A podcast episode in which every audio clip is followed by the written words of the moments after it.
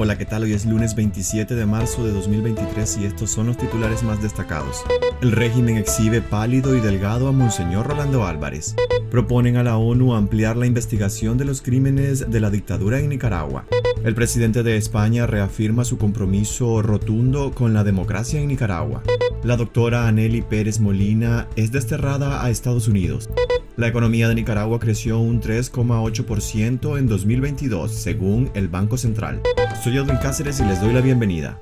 El régimen exhibe pálido y delgado a Monseñor Rolando Álvarez. Monseñor Álvarez sonríe y responde animado al breve interrogatorio de un periodista oficialista que la dictadura de Daniel Ortega ha difundido de manera sorpresiva la noche del sábado. Las imágenes no ocultan la delgadez del obispo de la diócesis de Matagalpa, que en esta ocasión llevaba puesta la vestimenta azul del presidio. Tampoco se ha podido ocultar el tono amarillento que ha tomado su tez tras 43 días a la sombra en el sistema penitenciario nacional, ni unas profundas que enmarcan su mirada. Es la prueba de vida exigida en las últimas semanas al régimen ante el criminal aislamiento al que ha sido sometido el obispo desde que fue enviado como castigo al penal La Modelo el 9 de febrero pasado por rechazar el destierro a Estados Unidos. La presentación del religioso ha sido todo un montaje. Mandaron a preparar una mesa vestida con un mantel blanco y sillas de madera en un gran salón del penal para el encuentro con sus hermanos Vilma Esperanza y Manuel Álvarez Lagos, el primero desde que fue confinado en ese reclusorio. Desde que Daniel Ortega anunció la orden de encarcelamiento en el penal, sus familiares habían penado por los centros de reclusión e instancias de gobierno para gestionar una visita sin obtener siquiera la confirmación de dónde se encontraba. Incluso el pasado 3 de marzo habían solicitado a la jueza orteguista Nadia Tardencilla que le otorgara un permiso para visitarlo y llevarle alimentos. Esta es la tercera vez en los siete meses de cautiverio que lleva Monseñor Álvarez que la dictadura lo exhibe en imágenes. El pasado 10 de febrero, sin ser llevado a juicio, Monseñor Álvarez fue condenado a 26 años y 4 meses de cárcel y despojado de la nacionalidad. Fue declarado culpable de cuatro delitos considerados traición a la patria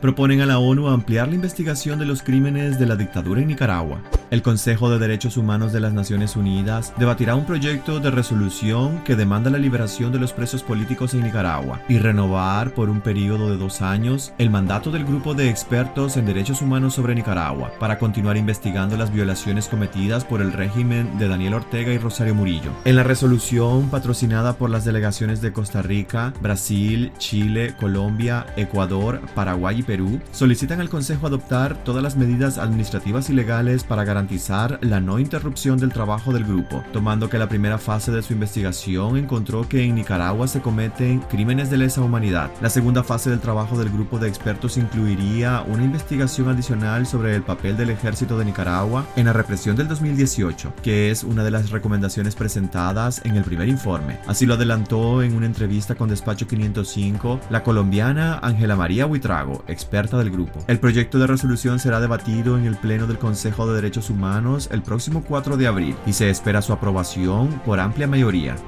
El presidente de España reafirma su compromiso rotundo con la democracia en Nicaragua. El jefe del gobierno español y presidente de la Internacional Socialista, Pedro Sánchez, reafirmó este domingo su compromiso total y rotundo y el de esta organización con la democracia y libertad en Nicaragua. Sánchez expresó ese respaldo pleno a las aspiraciones democráticas de los nicaragüenses en su intervención en la reunión del Comité Latinoamérica y el Caribe que se convocó en Santo Domingo, coincidiendo con la celebración de la Cumbre Iberoamericana en su repaso al trabajo realizado por la Internacional Socialista desde que el año pasado asumió su presidencia, Sánchez se refirió a la situación de Nicaragua. Informó que se ha ofrecido la nacionalidad a nicaragüenses que se han visto privados de la suya y que se habían convertido en apátridas. Al respecto señaló que España ha dado pasos trascendentales junto con otros gobiernos para afrontar lo que considera una injusticia. Así expuso que son numerosos los nicaragüenses que están solicitando la nacionalidad española en respuesta al ofrecimiento que hizo su gobierno. Nuestro compromiso con la democracia en Nicaragua es total y rotundo, reiteró. La doctora Aneli Pérez Molina es desterrada a Estados Unidos. La doctora Nelly Pérez Molina fue desterrada a Estados Unidos este sábado por la dictadura de Daniel Ortega y Rosario Murillo, confirman fuentes de la oposición. La medida fue tomada luego de que la fiscalía tramitara una acusación en la que ni siquiera especificó el delito. La doctora es miembro de la Unidad Médica Nicaragüense. Había sido detenida la noche del jueves por la policía orteguista. Ahora se encuentra en Miami, a donde fue enviada sin ninguna pertenencia. Pérez se convirtió en el objetivo de la dictadura por su participación activa en la denuncia de violaciones a los derechos humanos en Nicaragua, en su calidad de secretaria de la unidad médica. Tanto la agrupación como la doctora fueron muy activos en el esfuerzo por orientar a la población durante la pandemia de COVID-19, así como en la denuncia de las negligencias del régimen en el manejo de la crisis sanitaria.